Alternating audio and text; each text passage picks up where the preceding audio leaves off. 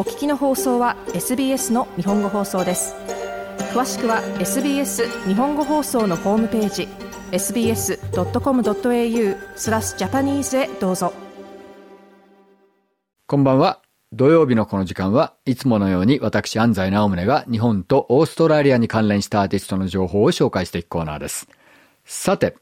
えー、先週の土曜日にメルボルンを代表するインディーレーベルチャプターミュージックの30周年記念イベントが行われました。えー、ノースコートシアターでしたね。えー、僕はプロダクションマネージャーとフロントハウスのミキシングの半分を担当して、本当に15時間完全にノンストップで仕事をしてかなりバテたんですけれども、まあ、本当に素晴らしいイベントでした。えー、まあ、古くは90年代を代表する、えー、エクスペリメンタルエレクトロニカのセンドンエアポート。そして、えー、最近のところでは、グレゴーやスイートワール。そして前、あの、数週間前にこの番組でも、えー、新曲を紹介しました、えー、ノズの、えー、まあ、大変残念なことに、リードシンガーのダフネが亡くなった後の初めてのステージ。えー、彼らがクロージングだったんですけれども、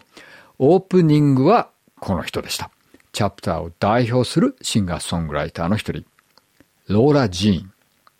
ローラ・ジーンに僕が初めて会ったのはもう十数年前ですね。ケスバンドでベースを弾いてたんですね、彼女はね。えー、カール・イン・スカリンのケスバンドは当時メルボルンを代表する、えー、エクスペリメンタルロックバンドでしたよね。えー、そういう本当に、えそういうキャリアの持ち主なんで、ローラ・ジーン大変幅広い人なんですが、本人のソロキャリアとしては、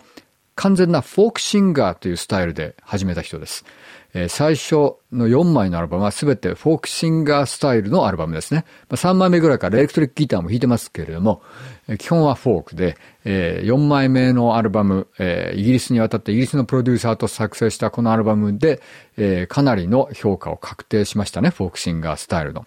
ところが、えー、2018年に出ました。この前のアルバム、デボーション。5枚目のアルバムですね。これでなんと180度方向を転換して80年代シンセポップのアルバムを作ったんですよね。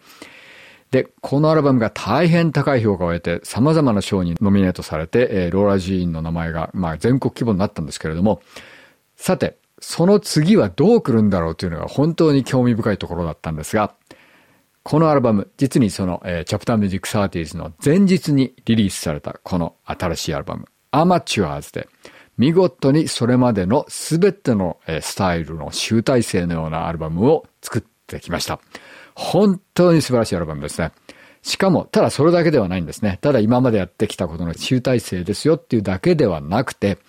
それに加えて素晴らしいストリングスアレンジが多用されています。このストリングスアレンジ、えー、エーキ・ベルテインという、えー、グラムールなどのストリングスアレンジもされた大変素晴らしい人がアレンジを担当し、えー、デボーションのプロデューサーでもあった、えー、メルボルンのプロデューサー、ジョン・リーがレコーディングをしています。えー、本当に素晴らしいですね。えー、タイトル中のアマチュアズ、えー、まあ、いわゆるフォークシンガー時代の、えー、テイストで始まるんですが、途中から素晴らしいストリングスが入ってきて、さらに新しい世界に入っていくんですよね。えー、もちろん、えー、デボーションからの、えー、シンセポップ的なアプローチの曲も入っています。さらには、なんと、アルダス・ハーディング、マーロン・ウィリアムスという超豪華な、えー、バッキングボーカルがフィーチャーされた曲も入っています。そんな中で特に僕が、えー、素晴らしいと思ったのは、この一曲。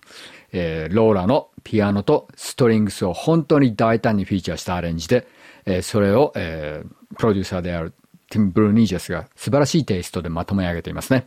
えー、ビデオの方も大変面白くできてますんで、えー、ぜひご覧になってください。それでは、ローラ・ジーンの最新アルバム、アマチュアーズから、Too Much to Do どうぞ。